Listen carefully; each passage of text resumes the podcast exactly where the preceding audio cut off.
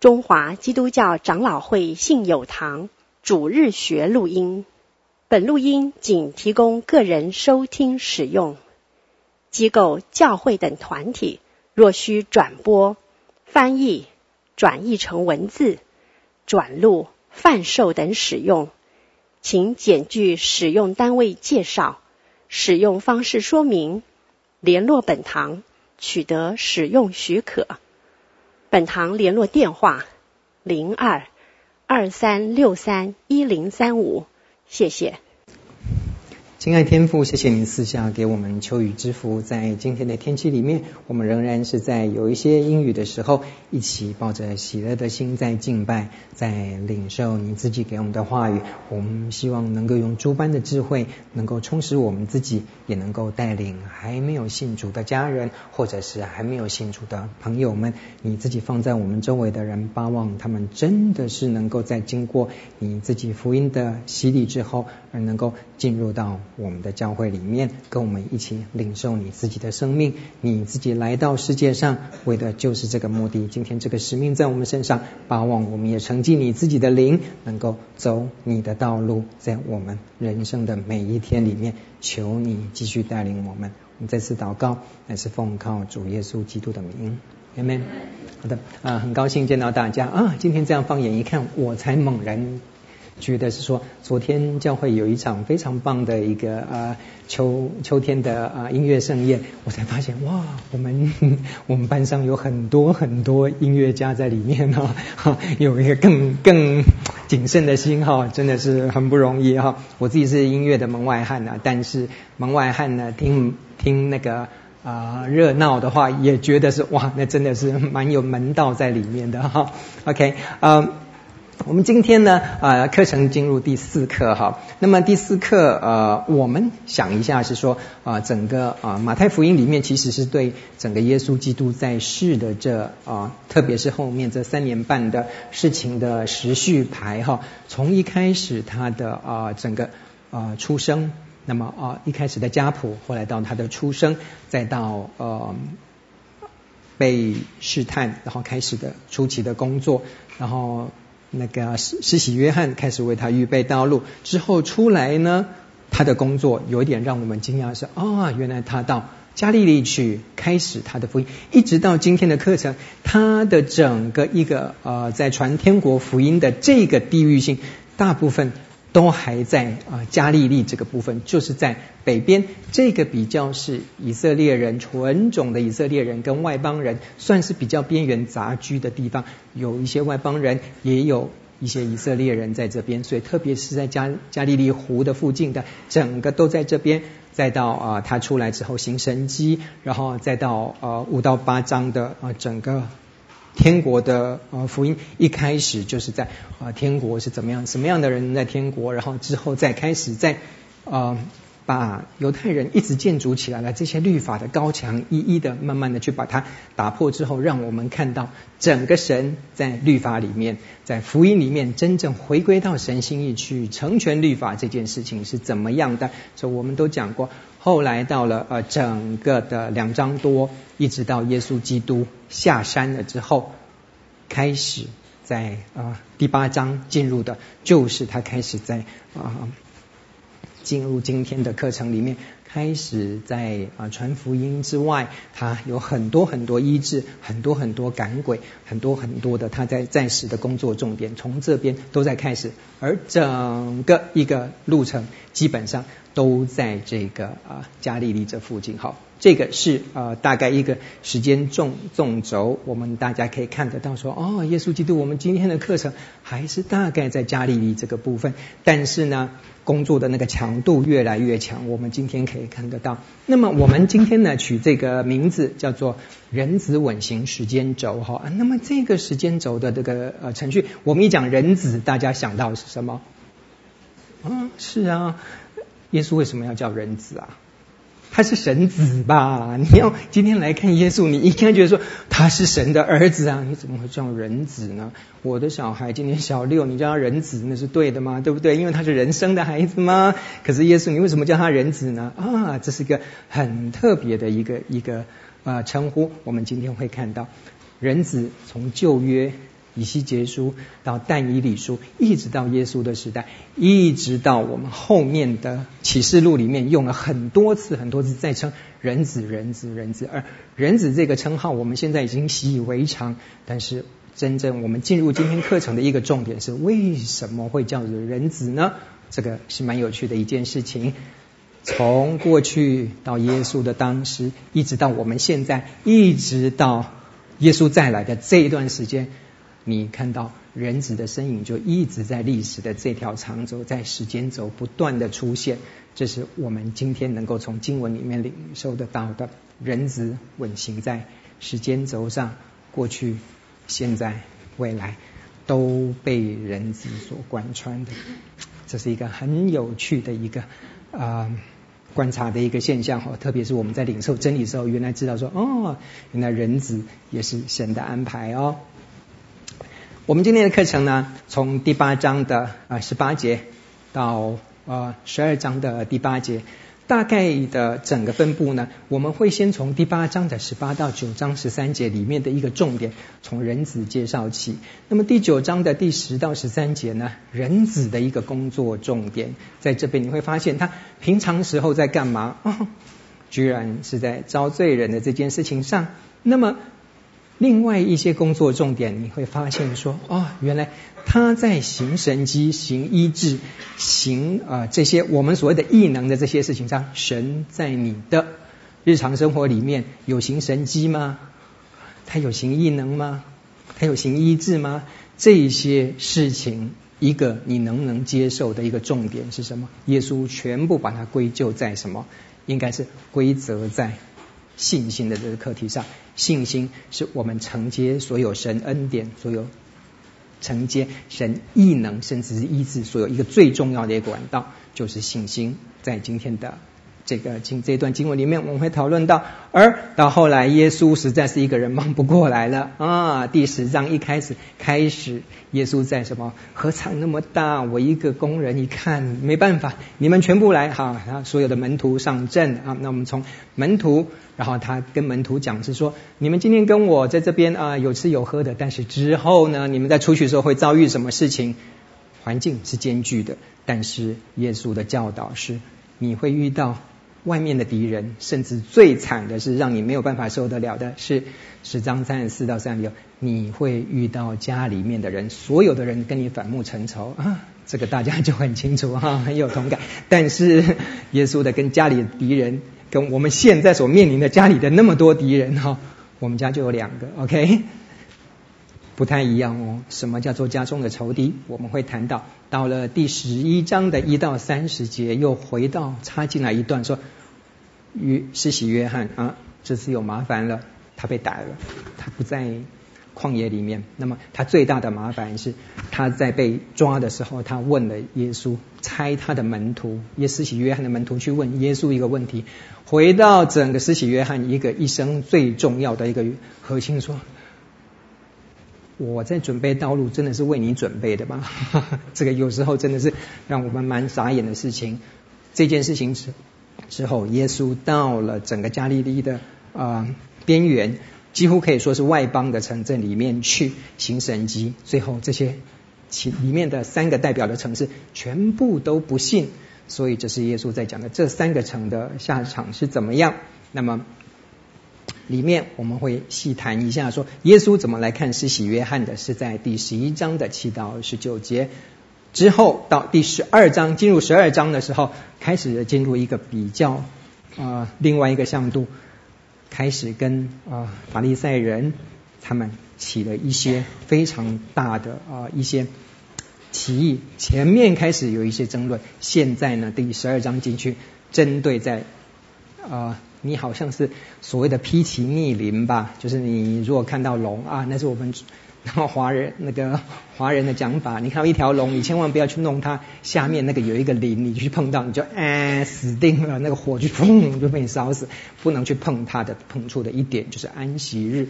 耶稣特别在安息日的时候做了一些让法利赛人他们非常没有办法接受，他们甚至没有办法想象的事情。你为什么这些事情就是要在安息日做？耶稣告诉他们。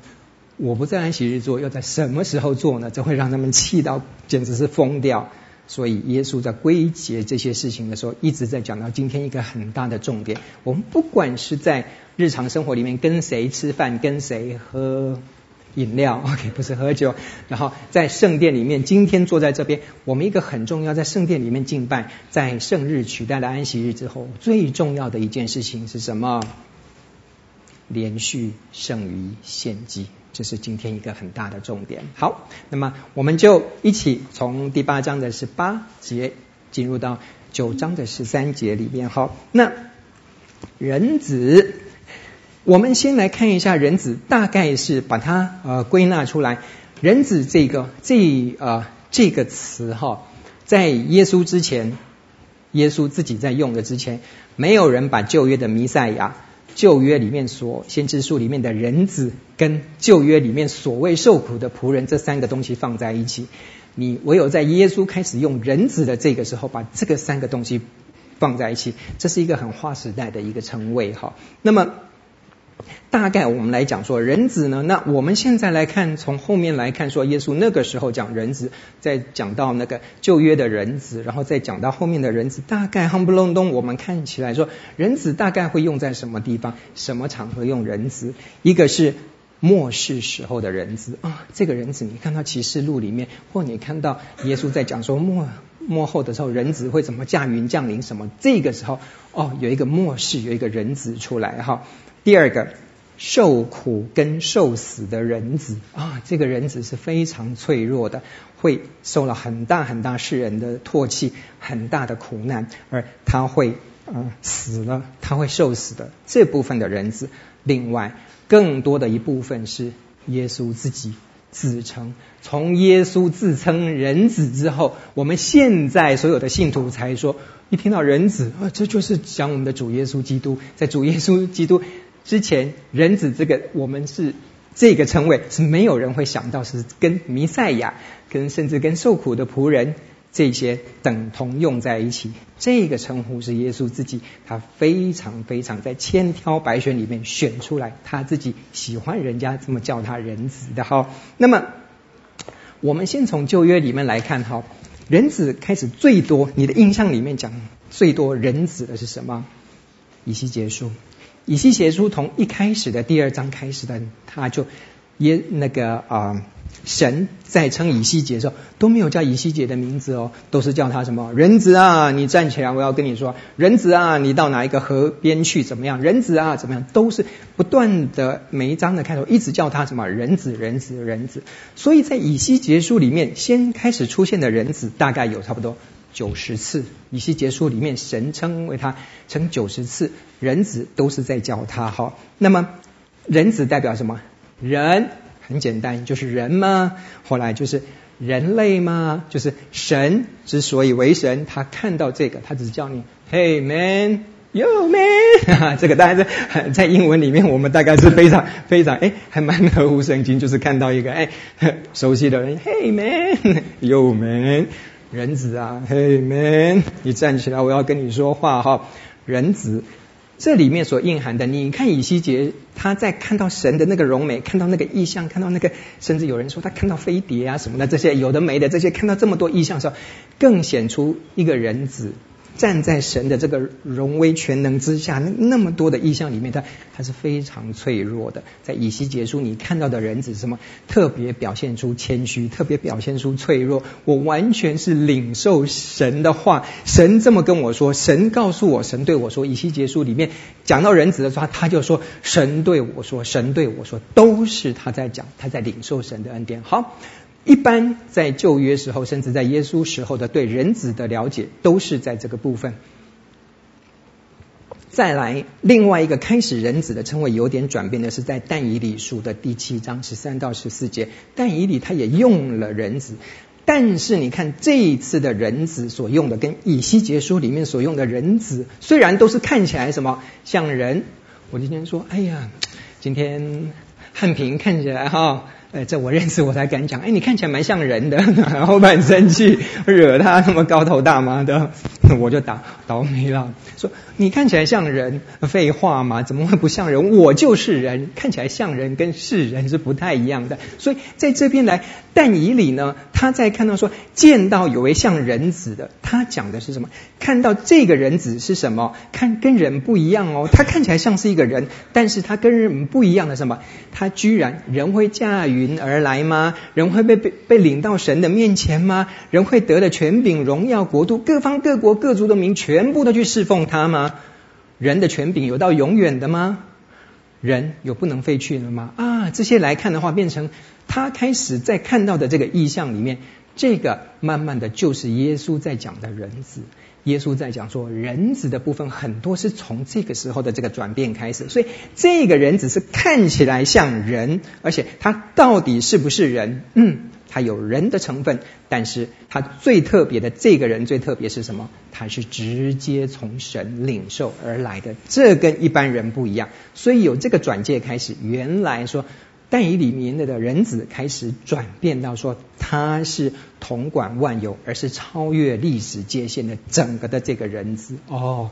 这个就比较接近在耶稣在讲的人子，所以耶稣到后来在讲人子怎么样，人子怎么样的话，我们慢慢能够从这边体会出来，绝对不是只在讲说一个人怎么样，而是说这个领受神的这个特别全能、这个特别的荣耀的这个部分来到人间像人的这个部分是人子。但是我的意思不是说耶稣基督他是像人而不是人，他是人。他看起来也像人，这跟我们不一样哈。我们看起来像人，我们是人，但是我们没有从神来的那个部分的东西。但是耶稣基督是直接从神来，这个是我们赋予人子很特别的一个部分。从现在慢慢知道的一件事情。那么马太福音第一次出现人子的时候，那个场合在哪里啊？我们看到马太福音的第八章到八章的二十节里面，看原来有一个文士哦。你会发现说很特别的，凡是这些呃很特别的人来跟耶稣说，我不知道这个文士他来是真心还是假意的，但是他说我要跟从你，然后耶稣回答他是什么？狐狸有洞，天空的飞鸟有窝，人子没有枕头的地方，你跟着我，你吃得了苦吗？你真的是可以睡觉不用枕头吗？可能这个文士想一想说，没办法，我就是要落枕的毛病，对不起，我就没有办法跟随您了。好，他就走了。耶稣在呼召某些人的时候，他说他的门徒说，接下来就说：“哎呀，耶稣啊，我是个孝顺的儿子，我要回去埋葬我父亲之后，我父亲百岁再来跟随你，好吧？”耶稣怎么回答？没有哎，让他们去埋葬。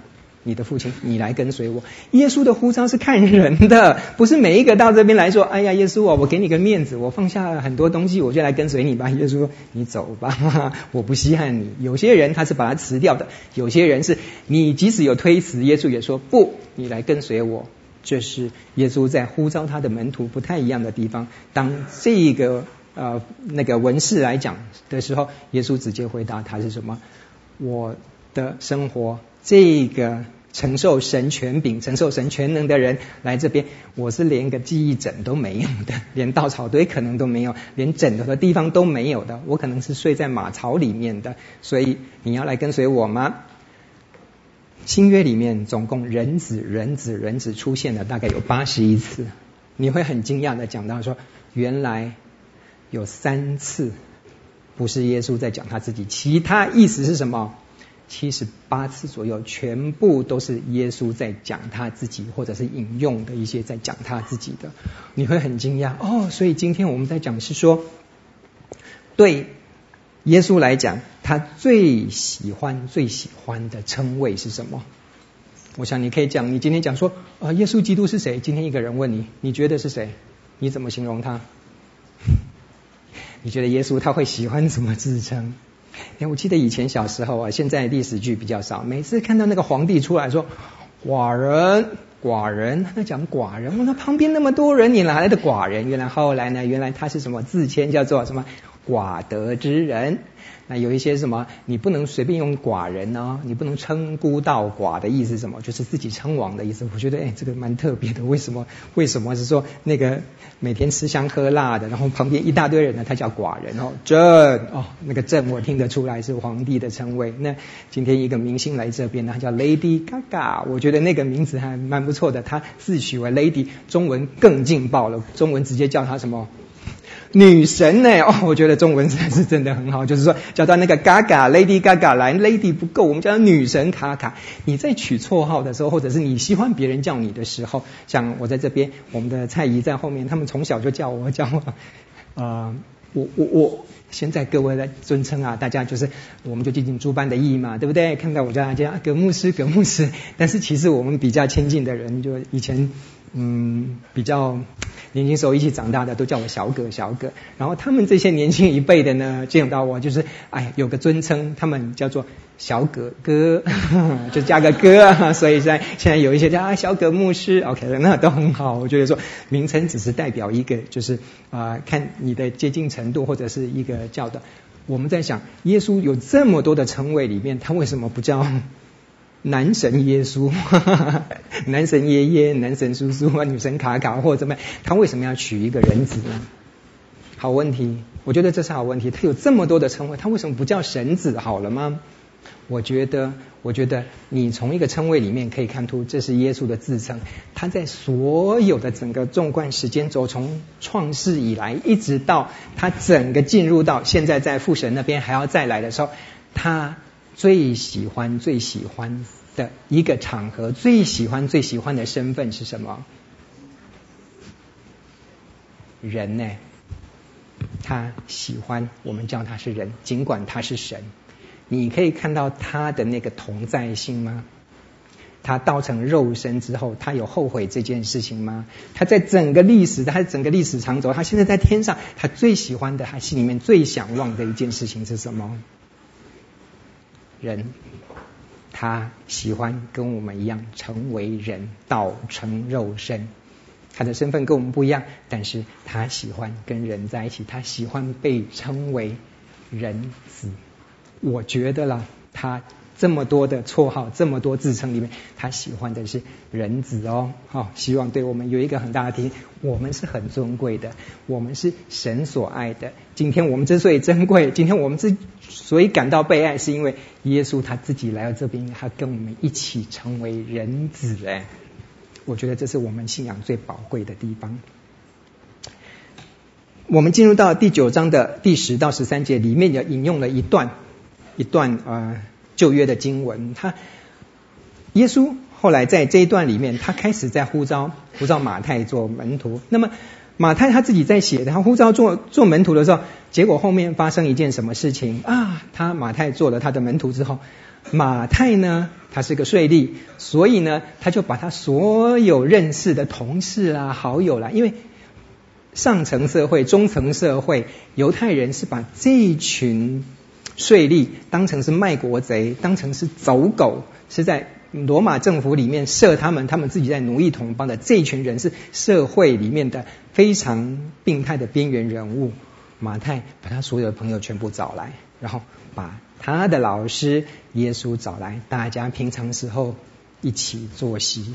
所以平常的时候，耶稣是跟这些很多时候跟他的所谓的呃这些比较边缘的人，耶稣所招的呃这些。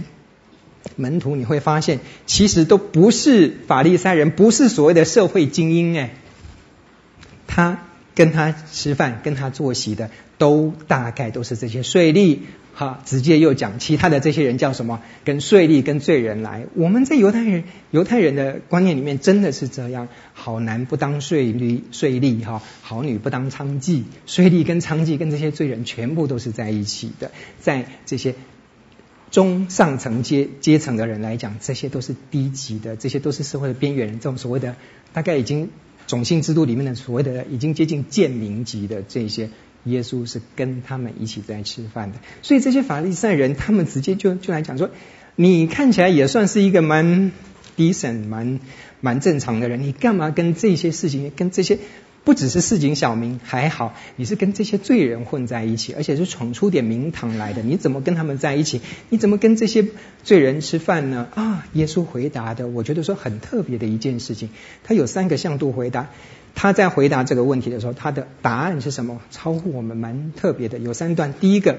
健康的人用不着医生，有病人才用得着。我在问你要跟罪人吃饭，你在回答我是说那个那个健保制度，病人跟那个这这是什么跟什么？好，第二段他回答说，经上说我喜爱连续，不喜爱祭祀。我在问你说，你为什么要跟这些这些这些不入流的人在吃饭呢？你要回答我说，哎呀，爱心是很重要的，献祭是不重要的。这是第二段他回答。第三段的回答说，我是来招罪人，来招义人的。呃，我不是来招艺人，我是来招罪人的。我在问你说，为什么跟这些人在讲？哦，可能有点搭上边的是吧？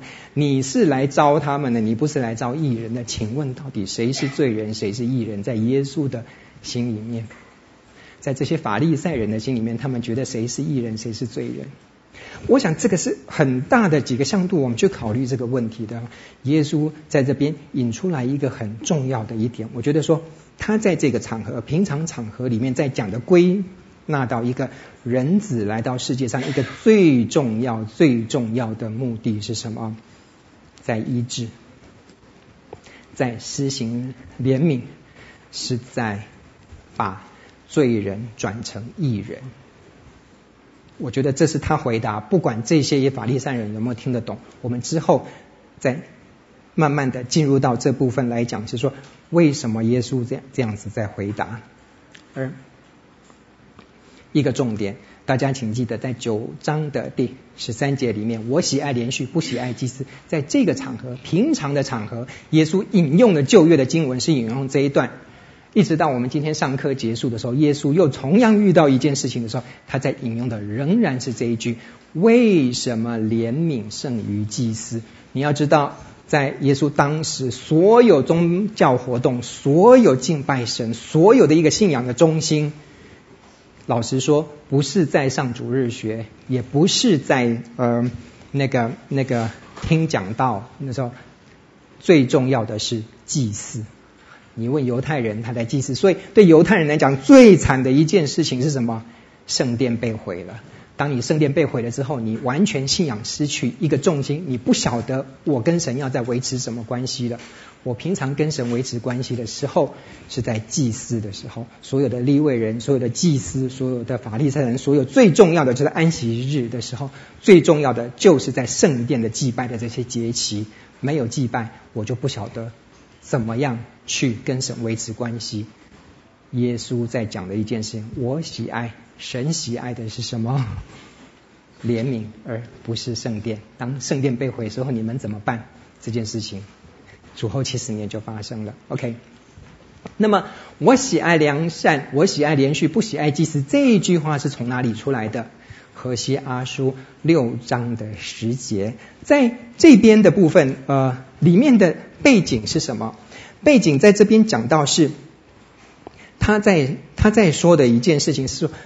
啊，在准备被被掳之前呢，那么那个时候的社会的现象是什么？就变成说，哎呀，我说神用他的口吻在跟这些以色列人讲，是说你们呢良善，你们的良善像早晨的云雾哦，还蛮浪漫的哈、你们的良善像早晨的云雾一样弥漫的，不是他的意思是什么？速散的甘露，就是早晨的。你才看到你们的良善，在你们中间，你们的良善呢，像雾一样啊，迷迷蒙蒙的。然后太阳才刚出来，看了没两分钟，唰，全部散掉了。意思是什么？在你们中间，从来我看不到。即使有良善，也只是一下子就没有了，像雾一样没有了。要的是什么？所以呢，你们这些导致出来什么自己人欺负自己人，不要讲什么外面人都开始来欺负你。所以呢，你这些我的审判到的时候，你们没有良善这件事情呢，全部都慢慢会淋在你们身上。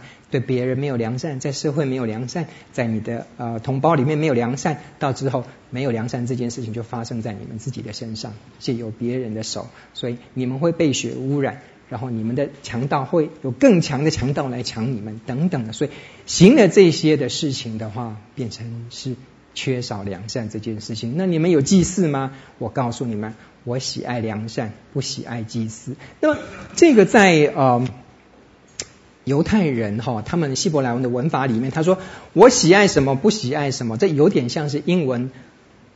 I love 什么？I like 什么？Rather than，rather than，rather than 的意思是什么？这两个来比的话，我是比较喜欢良善多过于祭祀。那我们是比较热对比的方法是说，我不喜爱祭祀。其实祭祀神喜欢吗？他也会喜欢，因为祭祀的法规是你在摩西五经里面有多少立位祭什么的，里面有太多太多祭祀的法条，有太多太多的律法，里面是在讲祭祀这件事情，祭祀所表征出来的这件事情，像里面有融合了悔罪，里面有融合敬拜，里面有融合了对神的一个爱慕的整个很多情绪的。亲情在里面有点像说，神在借由你的一个公开的吻报，告说神呐，我爱你，爸爸，我爱你，来抱你，来亲你的这种，神是喜欢的，但是跟你的内心在比的话。如果这两个，你只是在一个口头的，今天就是回家就是见到太太，哎，太太啊，我爱你啊，啊、好，我去洗澡，我去干嘛呢？你觉得我太太会心里很爽吗？那我有讲啊，我每天讲了三十几次我爱你，不然你还要怎样？他说我就是不要怎样，我就是要你爱我嘛。我不是跟你讲我爱你吗？但是我就没有感觉到你爱我，等等的。你今天做了很多祭祀的事情，这个好像公开表示了很多很多你对神的一个崇敬，一个爱，但是你心里面有良善，你心里面有怜悯吗？祭祀最重要一件事情是表达神对人的怜悯，神对人的拯救，神对人的爱在里面。当你这个没有出去的时候，在你身上反映不出来，你只是个仪式化的时候，神说：“我宁愿你心里面有爱，我也不愿意你是机器人一样的每天放那个按一下就是我爱你，按一下我爱你，按一下我爱你。”这个这是我说比较不喜欢的。我喜欢的是你心里面。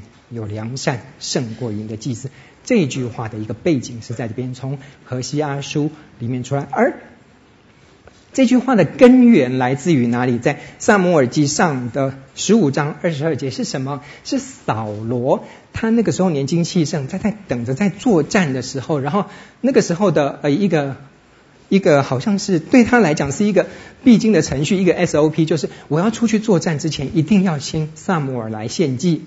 撒母耳献完祭之后，我就可以带兵出去了。然后那时候神就与我们同在，我们就可以杀败敌人的。就有一次他在看，哇，奇了，敌人已经摆好阵势，准备要打过来。撒母，你在干什么？你拉肚子是吧？还是你怎样？怎么还不出来？快点，快点，快！快到扫罗没办法了。最后他说：算了，该做的事情我们赶快做吧。敌人已经在门口了。好，他自己就献祭。献祭完之后，准备就带兵出去。就在献祭的时候，撒母耳进来了。他说：“你做的是什么事情呢？”他说：“我只想赶快那个怎么讲？你到底是你还说我？你自己在干什么？你拉肚子啊？你搞什么军事？这都已经最重要的事情都不来，怎么一直在迟到？”然后这时候撒母耳在告诉神在说他在看的一件事情是什么？就是听命胜于献祭。你今天一直在做这个，好像是行礼如仪在做这些事情，好像觉得是说对神表示崇敬的时候，其实你心里面早就已经没有神了。你只是在循着这些法规，你已经不晓得为什么要做这些事情了。跟这一段是一样，你已经经过几百年，都一直说从小就是进圣殿，我从小就是跟着爸爸妈妈一起在敬拜，一起在怎么样。我说从小就是，嗯、主日学宝宝长大了变成主日学青年，然后变成我是主日学家庭等等的。但是你的里面是什么？你已经是一个很大的一个空有的圣殿，你里面已经没有这些内涵的东西。耶稣基督一直来的是在打破这些高墙，而想让我们进入到高墙里面敬拜的一个核心是什么？在这一段里面，当别人在讲说你为什么跟这些罪人在一起的话，耶稣在讲的是说。你看到怜悯吗？你一直在祭祀的这件事情上专注这些这些呃细微的末节，而甚至发展出很多很多很多的 mission 啊什么这些祭祀的法条。你有看到这些罪人？你有看到这些病人？你有看到神对他们的心意吗？你一直以为你是律法上很多越来越棒的一个。守全所有律法的这个义人的时候，你看到你称为罪人的这些人，他们心里面所想望的是什么？对神来讲，原来谁真的是义人，谁是罪人？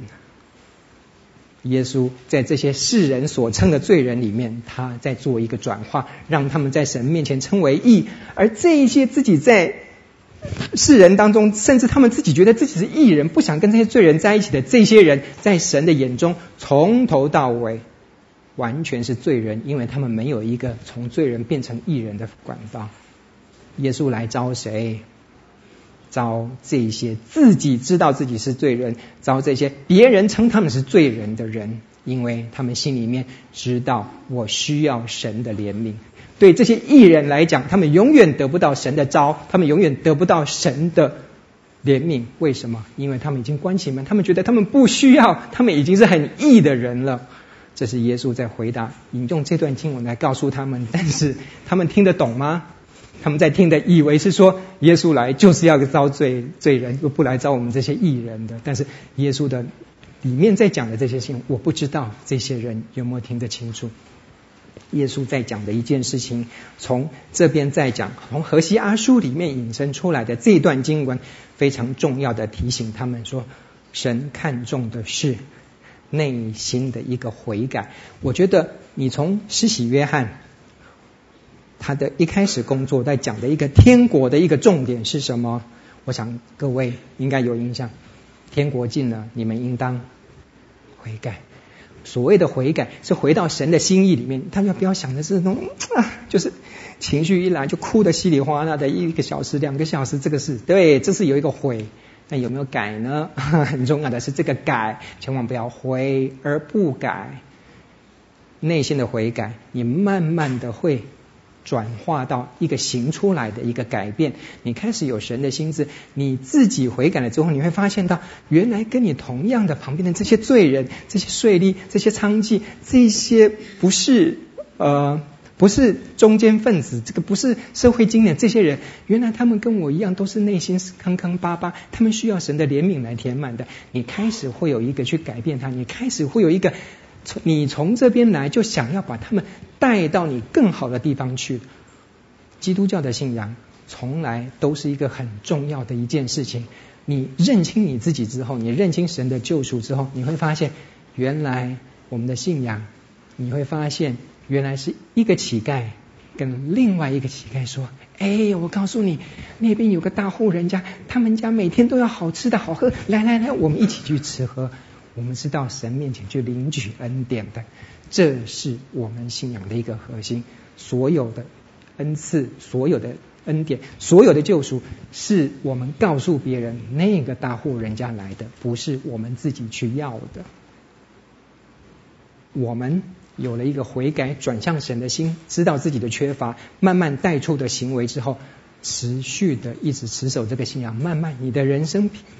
的一个特质，你的人生道路慢慢就改变。这是一个潜移默化，一个信仰是一辈子的事情，是一个气质的转变，是一个生命品质的改变，而不是一个短暂时间的一个痛哭流涕，一个感情的发泄。悔改是一辈子的事情。神喜爱的什么？我们如果把那段经文再更清楚的讲一句说，说神喜爱怜悯人的人，胜过于神喜爱献祭者的这个人。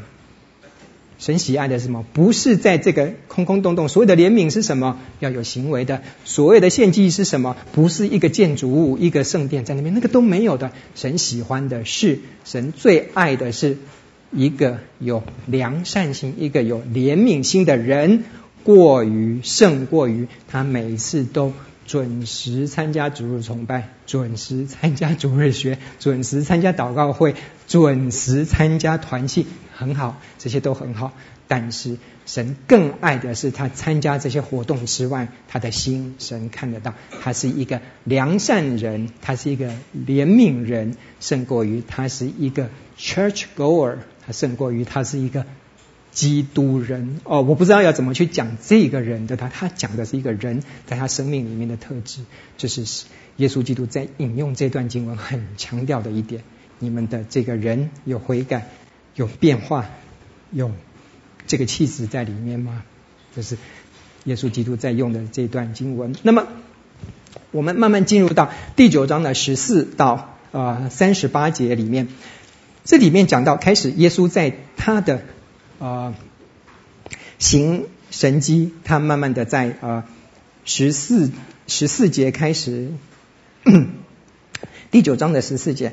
后来这个时候，那个呃，约翰的门徒先开始问了一个问题，说：“哎你们到底在问一个啊、呃、禁食的问题之后，带出来耶稣在跟他们改正他们的观念，说：现在你们所旧有的一些法条，旧有的一些规规范。”一直到现在，你们看到了一个神本身，一个新郎来了，你们还需要进食吗？等等的这个教导之后，开始进入耶稣他自己在开始在做一些医治的工作。里面遇到了三个蛮特别的的 case，一个人广会堂，耶稣在讲这些话，在回答那个啊，施洗约翰门徒的时候，突然有一个广会堂的人。马太福音没有说他是谁，他叫什么名字，但是在路加福音里面讲到他叫什么雅鲁，哎，那个名字还蛮奇怪的哈，雅鲁。那么雅鲁这个人，他来说，哦，你会说有些人那个那个呃，对神的认知，对神的信心，真的是超过我们所所所所能知道的。他的女儿死掉了，然后跑跑跑跑就跑来耶稣说，跟耶稣说，耶稣基督。我的女儿死掉了，请你让她活过来吧。你再想想，你周围任何一个人，包括我的太太，或者是你认识的任何，有一天他的先生、他的小孩、他认识的人，或者他很亲近的人死掉了，让他跑过来跟找好了小葛牧师，跟他说：“小葛牧师，我女儿死掉了，请你让她死而复活吧。”你在旁边你会怎么讲？你如果是你的你认识的一个亲友的话，你会觉得。天呐，他真的是已经伤心到不行了，是吗？真的，你要知道说，从另外一个角度来看，有些人的信心是大到于他这个信心包含他对主耶稣基督的认识是超过我们所所能想象的。今天如果是我小孩死掉，或者是我的太太死掉的时候，我有那个信心跑到某一位我认识的人面前是说，请你某某牧师，请你让他死而复活吗？啊。这个问题我没有答案，大家来看这个睚鲁，所以他跑到耶稣基督的面前。你知道，在那个时候，耶稣基督行神迹，这个是有的，别人对他的称谓也是有的，但是他能够认得出来，他是能够让死里复活的这位主。我觉得这个是这个神给他的这个认知，这个韧性，我觉得是大到我真的是很难想象的一个地步。在这个路途中，他又遇到了另外一个妇人，这个妇人也很特别。他心里在想，他知道说他是社会边缘人，他一直有血漏这个毛病，他连圣殿都进不去的，因为他是不洁净的。他在社会已经好多年了，十八年，十八年的血漏的一个妇人的话，他今天知道耶稣走过去，哇，他挤进去，他说：“我只要碰到了这个医治人的主，我只要碰到他的衣服，好，不要说碰到他的时候，不要，我只要碰到他的衣服，我就得洁净，我我我的血就止住了。”他就这么去做，但是耶稣就把他叫出来。为什么要把他叫出来？耶稣的医治从来不只是在这件事情上面，他是一个全人的医治。他医治他的毛病，他医治他的身体，他医治他的心理，他医治他整个生命。这个女人到之后的生活完全不一样，而她到了雅鲁的女儿的这个部家里面去，去把她。拉起来，真的就起来。那时候已经在吹吹打打的那个什么，那个法师什么，全部都已经在那边，已经已经准备准备跟去打呀，你知道吗？就准备已经把他放到坟墓里面去了。但是耶稣把那些人全部那些很吵的那些人全部把他们叫出去，安安静静的告诉问雅鲁，那个是在路加福音里面跟他讲的说，你不要怕，只要信，然后就把那个闺女拉起来，闺女就活过来了。之后再遇到一个瞎子，两个瞎子眼睛没有办法看见，耶稣来医治他们。耶稣在之前问他的一句话说：“你信我能做这些事吗？”这两个瞎说：“信。”所以你的信救了你啊！很多场合就耶稣在医治之前都会问这个人说：“你信我能做这件事情吗？”所以耶稣在这些事情上，我们这几个事情来，我们来看。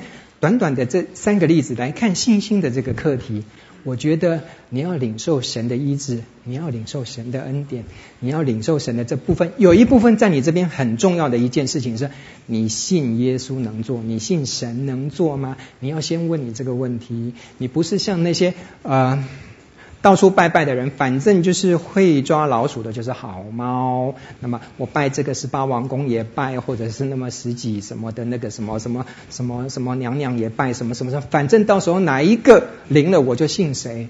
从来不是这样。耶稣在医治灵到时候，先先问他说：“你信吗？”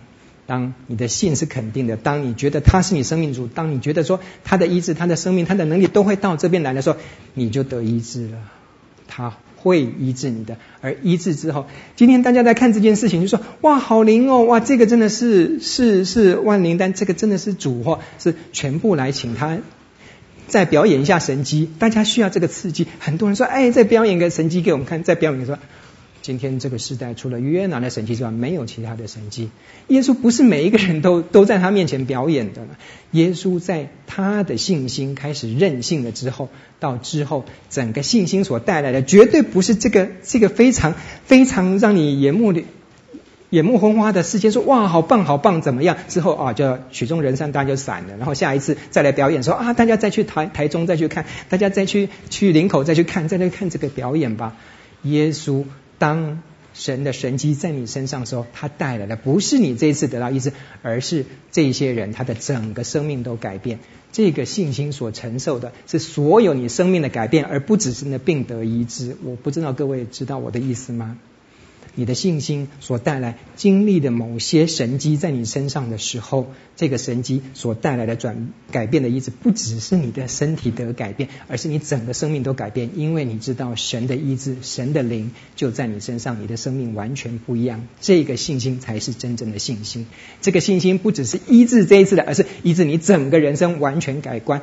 很遗憾的，圣经告诉我们的都是这些事实带来的这个起头。我们不知道这个妇人，她到最后她整个生命是怎么样。很遗憾的，我们不知道睚鲁的女儿，这从她死里复活之后，她整个生命之后是怎么样。这两个瞎子他们之后是怎么样？但是我相信，当我们今天到了我们安息以后，我们到天堂去之后，我们会发现这一些人，他们的天堂告诉我们。他的医治，他的生命从被隔绝，从被一个非常困苦的环境，一个没有人要、没有人爱的环境里面，经过那一次医治后，他的整个人生都不一样了。只可惜他写的东西已经失传了，我们看不到，但是我们之后会听到的。耶稣的医治，耶稣行神迹，最重要一件事情是看到你的悔改，而这回来带来的是你整个生命的改变，这是耶稣行神迹的唯一的目的。见证神在你身上的恩典，见证神的荣耀。OK，在信心的课题里面，我们大概是有这三个例子，先谈到这里。然后之后呢，再从第十章开始，呃，耶稣开始呢找咖哇，你可以看得到说，耶稣他在找了门徒哦。你看那十二门徒第一次真正的名字登场，登场之后他教导他们。要去传福音，那传福音有一些原则，原则之后带来的就是你们会遇到的实际的操作的呃一些困难是什么？这些嗯这些所谓的 know how 这些全部都出来了。所以这第十章开始非常清楚的，在一个门徒在传福音，甚至在我们甚至现在在宣教开始的有一些很重要的原则都在这里面出现，非常实际。为什么耶稣在这个时候找门徒？你再看到说哦，从第九章的。第呃第七节，或者是三十五呃对不对？三十七节，三十五到三十七节，你会看到说，原来耶稣一个人他在做，他在帮人家止血啦，他在帮人家恢复心脏啦，他在帮人家看肺啦，他在帮人家医治什么的，哇，每天忙得不可开交。说他讲一件事，他说哇，禾场越来越大了，然后做工的人太少了，我需要帮手，所以他在。你会觉得说，耶稣哪需要帮手？他光天使就不晓得一两百营的那个天使，天使一个人能做，抵我们那种一千个人能做，他干嘛不这么做？他是的，他是神，但是他今天是也是人子啊。他今天来跟我们经历到说，以人的限制来讲，他有很多东西是被限制住的。他经历这些限制，所以更重要的是，他要策动他周围的门徒一起经历他的福音大能，一起把这个福音大能用过好了之后，你再去介绍给别人吧。所以他开始在找门徒。所以耶稣是需要门徒的，特别这些门徒是更需要耶稣的。我们都是主耶稣的门徒，耶稣不需要我们去帮他做任何的工，因为他的工是所有的天使他的只要一句话就可以抵定的，但是他需要我们去经历做这些工，实际的去填充，实际去经历去做我们的生命。你在课本上化学课所可以，你可以把化学式，你可以把所有的呃本身灯什么的烧什么什么全部这样背下来，但是比不上你自己去实验室做一次实验所做出来的结果。这个跟你知识跟你所行出来的，这完全是两码子事。门徒是需要经过去做，是经过去经历、去受苦，然后才能真正去把福音的大能传出去的。这是耶稣在。啊，门徒跟教导的这部分的重点，我们来看一下哈，很特别，在马太福音在介绍门徒的时候，你会看到是说，嗯、呃，从第十章的第第二节里面的这十二使徒的那个名头，第一个叫什么，然后第然后再来叫什么？叫什么，都是谁是谁的儿子，谁是谁的兄弟，然后里面呢很特别很特别的是什么？是看到说有三个很特别的介绍哈。第一个介绍税吏马太，第二个奋锐党的西门，第三个卖耶稣的加略人犹大。是这三个名字，特别这三个名字是有形容的。第一个是什么啊？用一个名词来形容他，就是税吏，他有职业的啊，其他人都没有介绍职业。第二个是有介绍他的呃他的信仰趋向，甚至他党派的啊，他是奋锐党的啊，他是什么颜色的？第三个他是什么？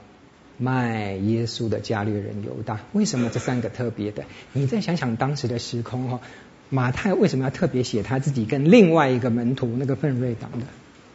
你有没有想到是说，当我那个小时候，如果说呃解严之前呢，我们是从小那个戏院里面看电影都要唱国歌的那个时代慢慢长大的，如果你家里面。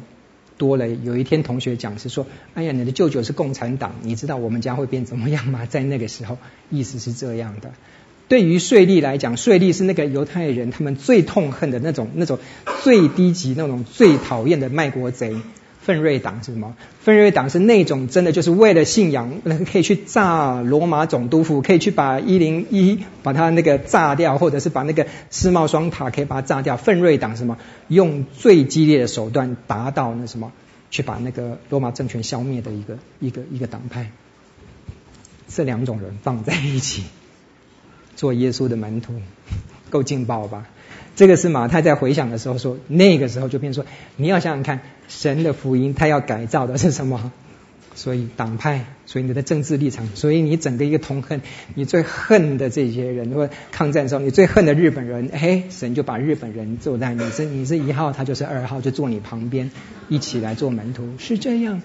你今天在天国里面，所以我奉劝各位，现在有些很多的年轻人跟我们那时候不一样。我们那个时候是什么小日本，然后怎么样看什么骂日本，因为我们有民族情结。现在的年轻人，我比较知道很多什么。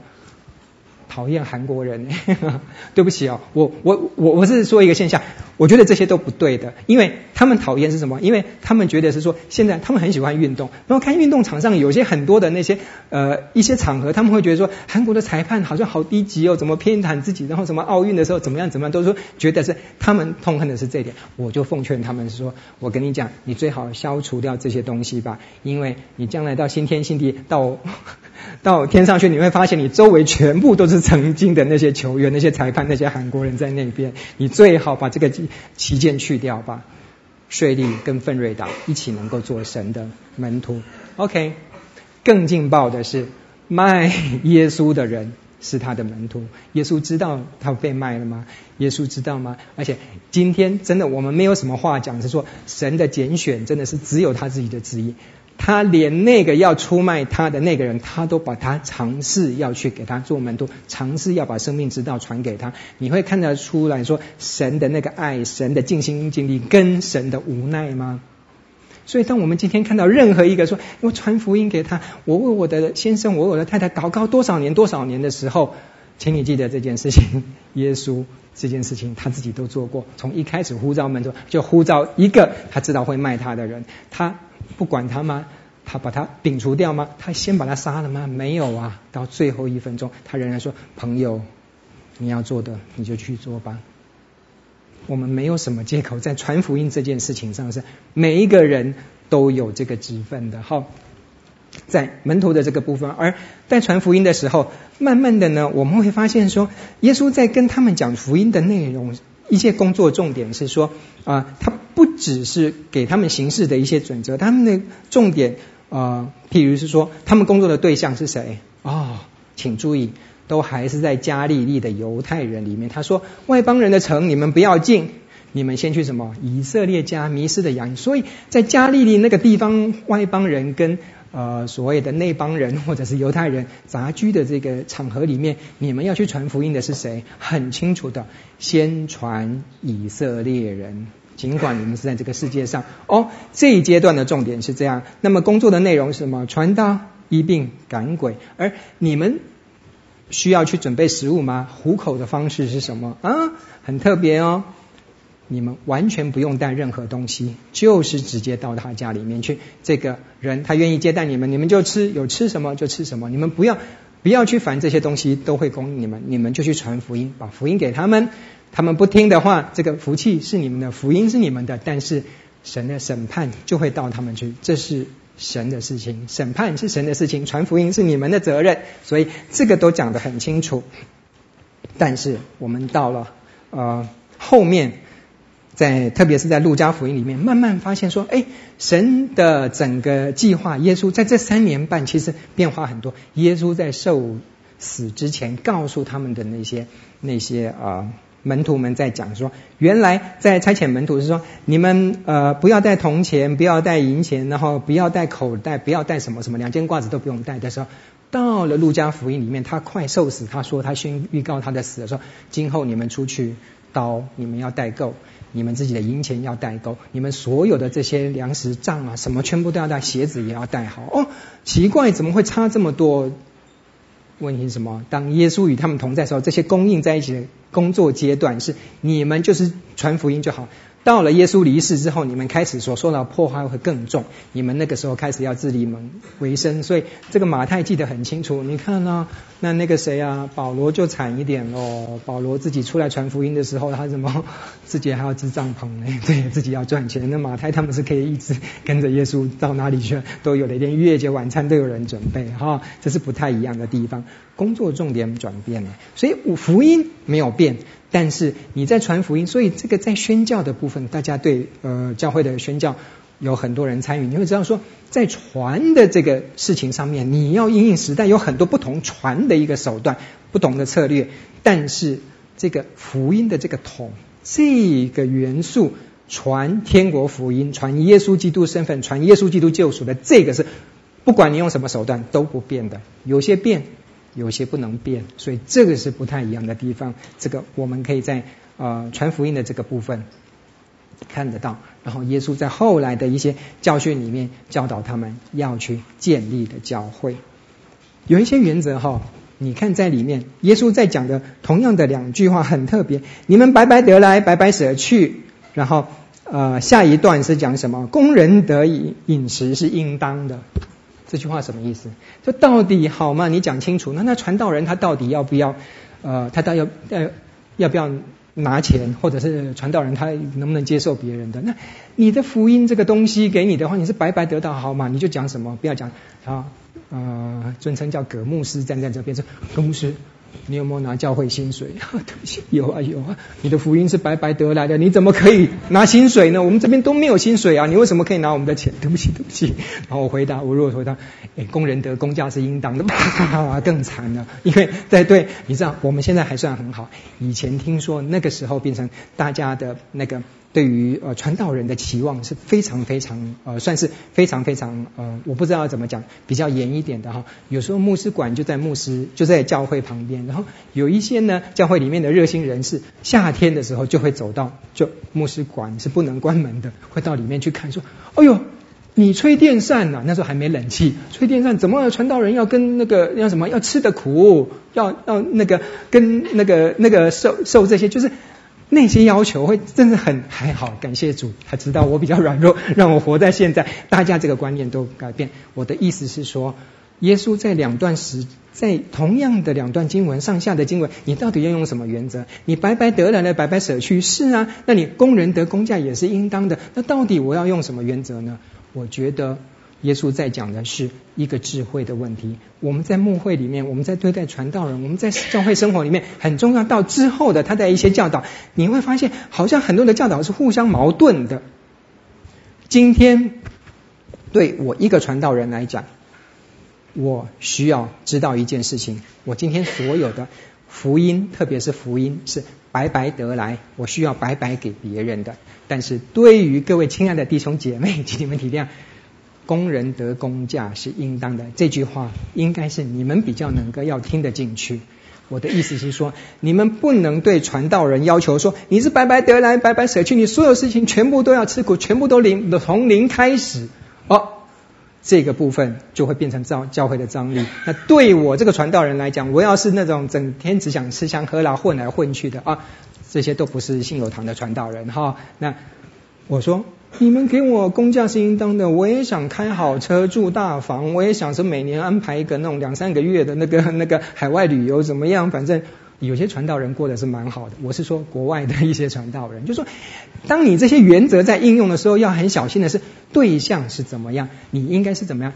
圣经里面在讲说，丈夫跟太太，太太一定要顺服吗？丈夫一定要舍己吗？对不对？但是当你的这个部分来讲，舍己跟顺服，如果倒过来的话，丈夫一定要要求太太，你就是要顺服，你就要顺服的话，太太会反过来要求你丈夫，那你有为我舍己吗？叫你给我多买一，多买一个护手霜，你都不愿意，等等的这些就会出来。我们在讲的一些事情是真的是我们要有那个智慧分辨到说哪一些东西我们的本分是什么，我们应该有一个怜悯，有一个爱在里面的时候，我们就会采取爱是恒久忍耐，爱是为对方的好处去设想的这一点。如果我们把白白得来白白舍去跟工人应得工价的这个部分把它角色调过来的话，调的不对。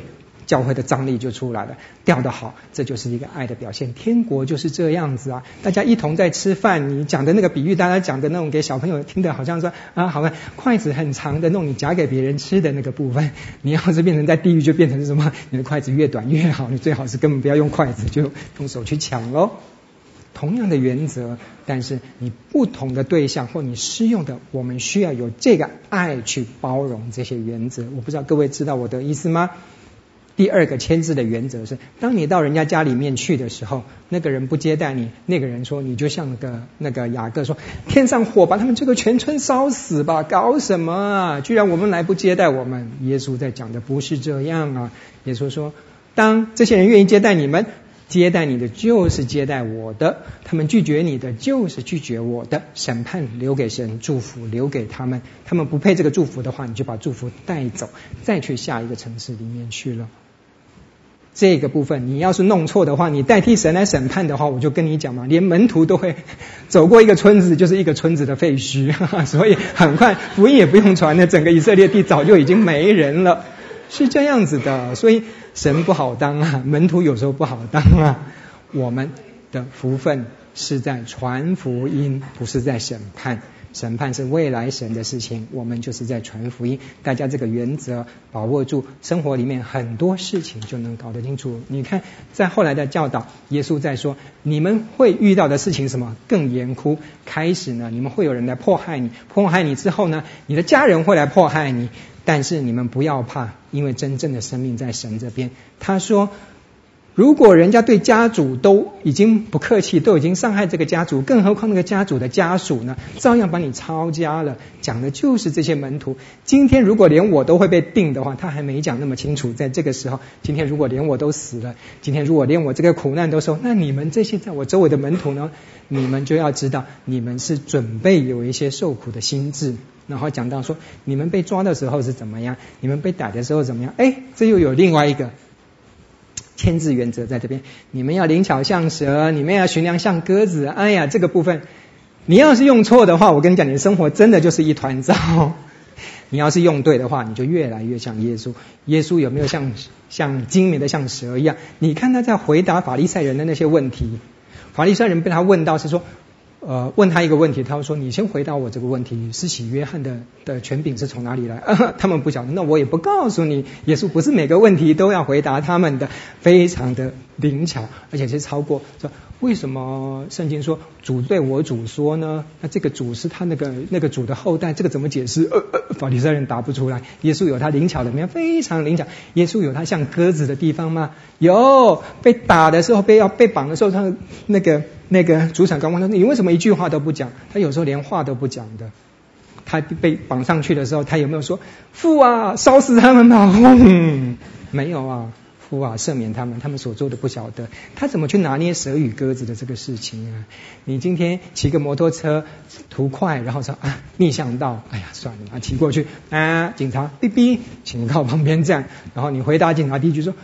你看到没有？你看到没有？大家都逆向啊！这条巷子大家都逆向的。哎，你在做坏事的时候，你就会比较说，大家都是这样做。有一天你走在路上，结果在那个巷子里面有个摩托车出来，嘣，把你碰了一下，然后你说有搞错啊！你这个是这个是单行道，你逆向你就撞死我，我告死你！我跟你讲，这个接下来那个赔偿就赔不完了。你会发现，同样一件事情你在做的时候，你有时候会像鸽子，你有时候会像蛇，你的原则是什么呢？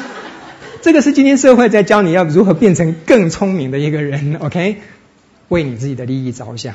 但是耶稣是这样子在教你们如何做蛇、做鸽子吗？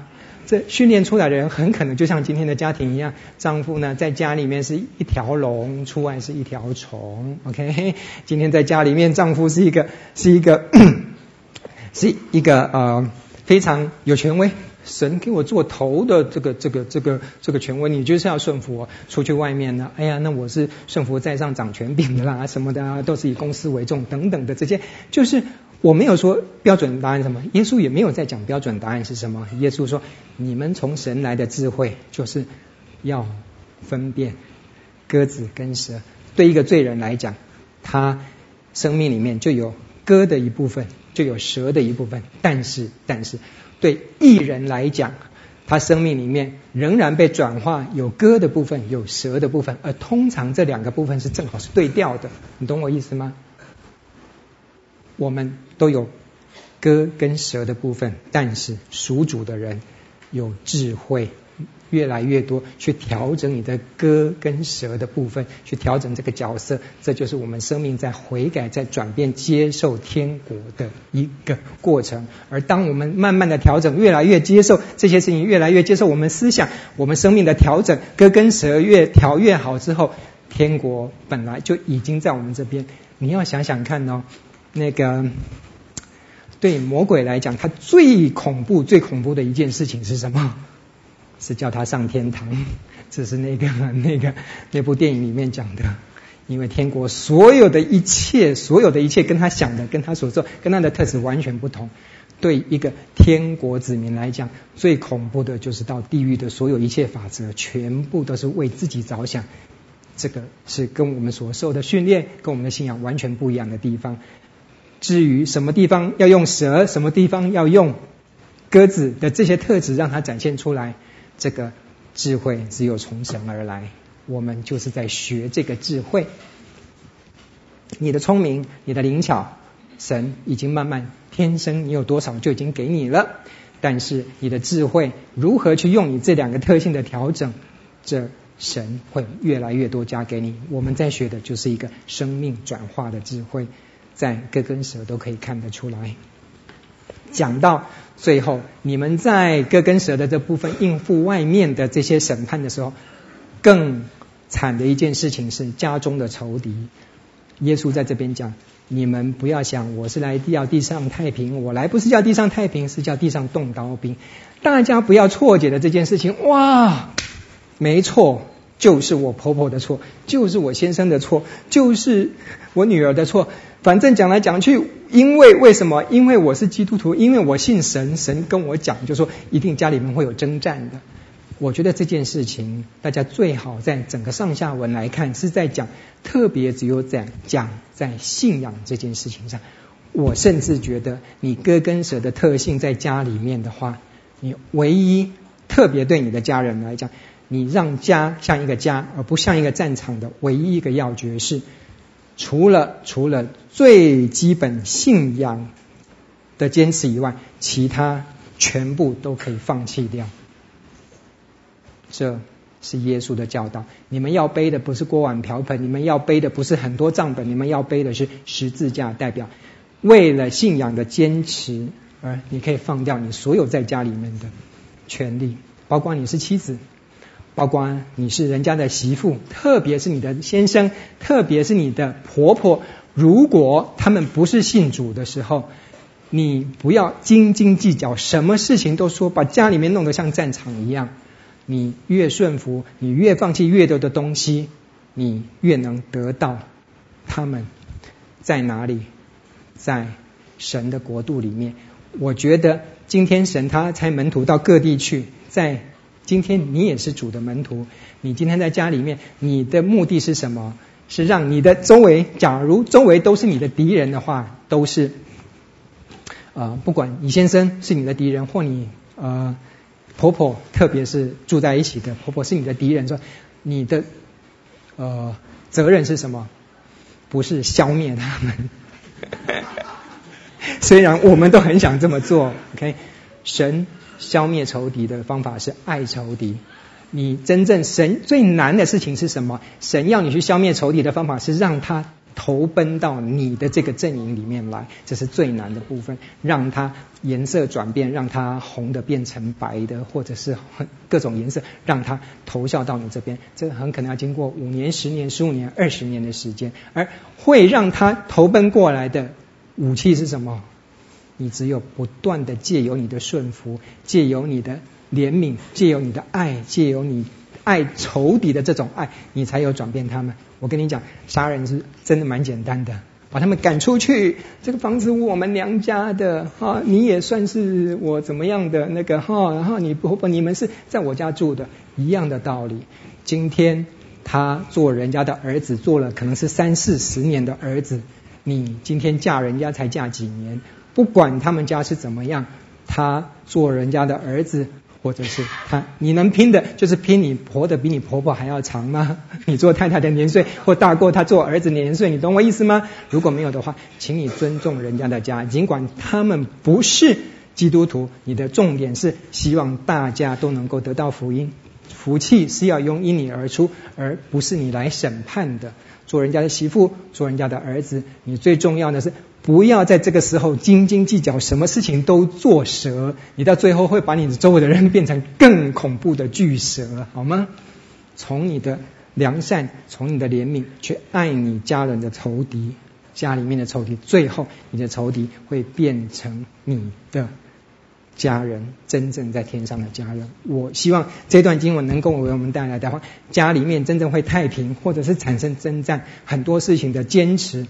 你甚至有一些例子是婆婆要祭拜要怎么样比较好的一些方式，我觉得真的到最后婆婆能够肯定你能够信主，是你甚至在厨房帮她洗这些东西，帮她弄水果，帮她什么的话，最后的坚持你能够坚持你信仰是不败，但是你帮她准备这些东西，五年、十年、十五年、二十年，你的婆婆、你的先生有机会信主的。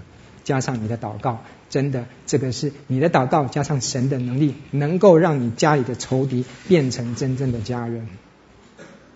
OK，那我们这一段就先讲到这里来。米迦书在讲的就是在讲这件事情，在讲到是说为什么会变成这样？你们家里面的儿子藐视父亲，女儿抗拒母亲等等，婆婆啊、媳妇抗拒婆婆，这些从以前就有的，重点是什么？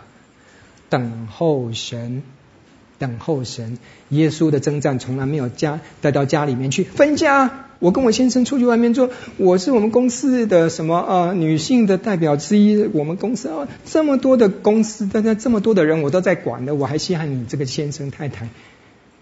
没有办法，很多事情不是硬着来 跟他对干就能够。公司里面是可以啦，但是在家里面没有办法。唯有你的顺服跟温柔，能够改变你的先生，能够改变你的婆婆。重点，你心里面，特别是你家只有你一个是你这一国的，其他的全部都是别国的时候怎么办？真的，祷告跟等候是唯一的道路。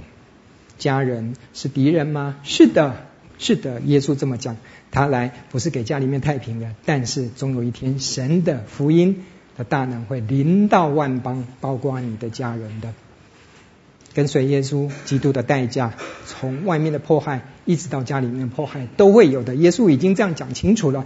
但是你的盼望是建筑在救恩，永远会因为你一人信主，全家得救，会到你们家里面来的。包括你的福音工厂，包括你的教会服事，再难搞的人，神都有办法搞定他。但是你要有神超越时空的时间的耐心，OK？有时候你一辈子都看不到这一天，但是你的信心创始成终在神，一定会改变他。替他祷告吧，用你的柔软的身段吧，用你诸般的智慧表现基督徒的特性来软化他，这是唯一的道路。OK，好，我想我们今天就先到这边为止。十一章开始讲到施洗约翰跟三成，我们下一次再来，好不好？好，我们一起祷告。亲爱的天父，求你自己给我们一个柔软的心，求你给我们一个悔改的灵，每天不断领受你的恩典，每天不断在你面前调整自己的脚步，让我们天国子民的身份越来越蒙福，越来越与我们所得到的福音相称，在我们每天的日子每一步脚步里面，求你带领我们。我们再次祷告，你是奉靠主耶稣基督的名，Amen。好，谢谢各位，谢谢。感谢您的收听。若需进一步详细资讯，请上本堂网站：www 点 hfpchurch 点 org 点 tw。本堂地址：台北市罗斯福路三段两百六十九巷五号。谢谢。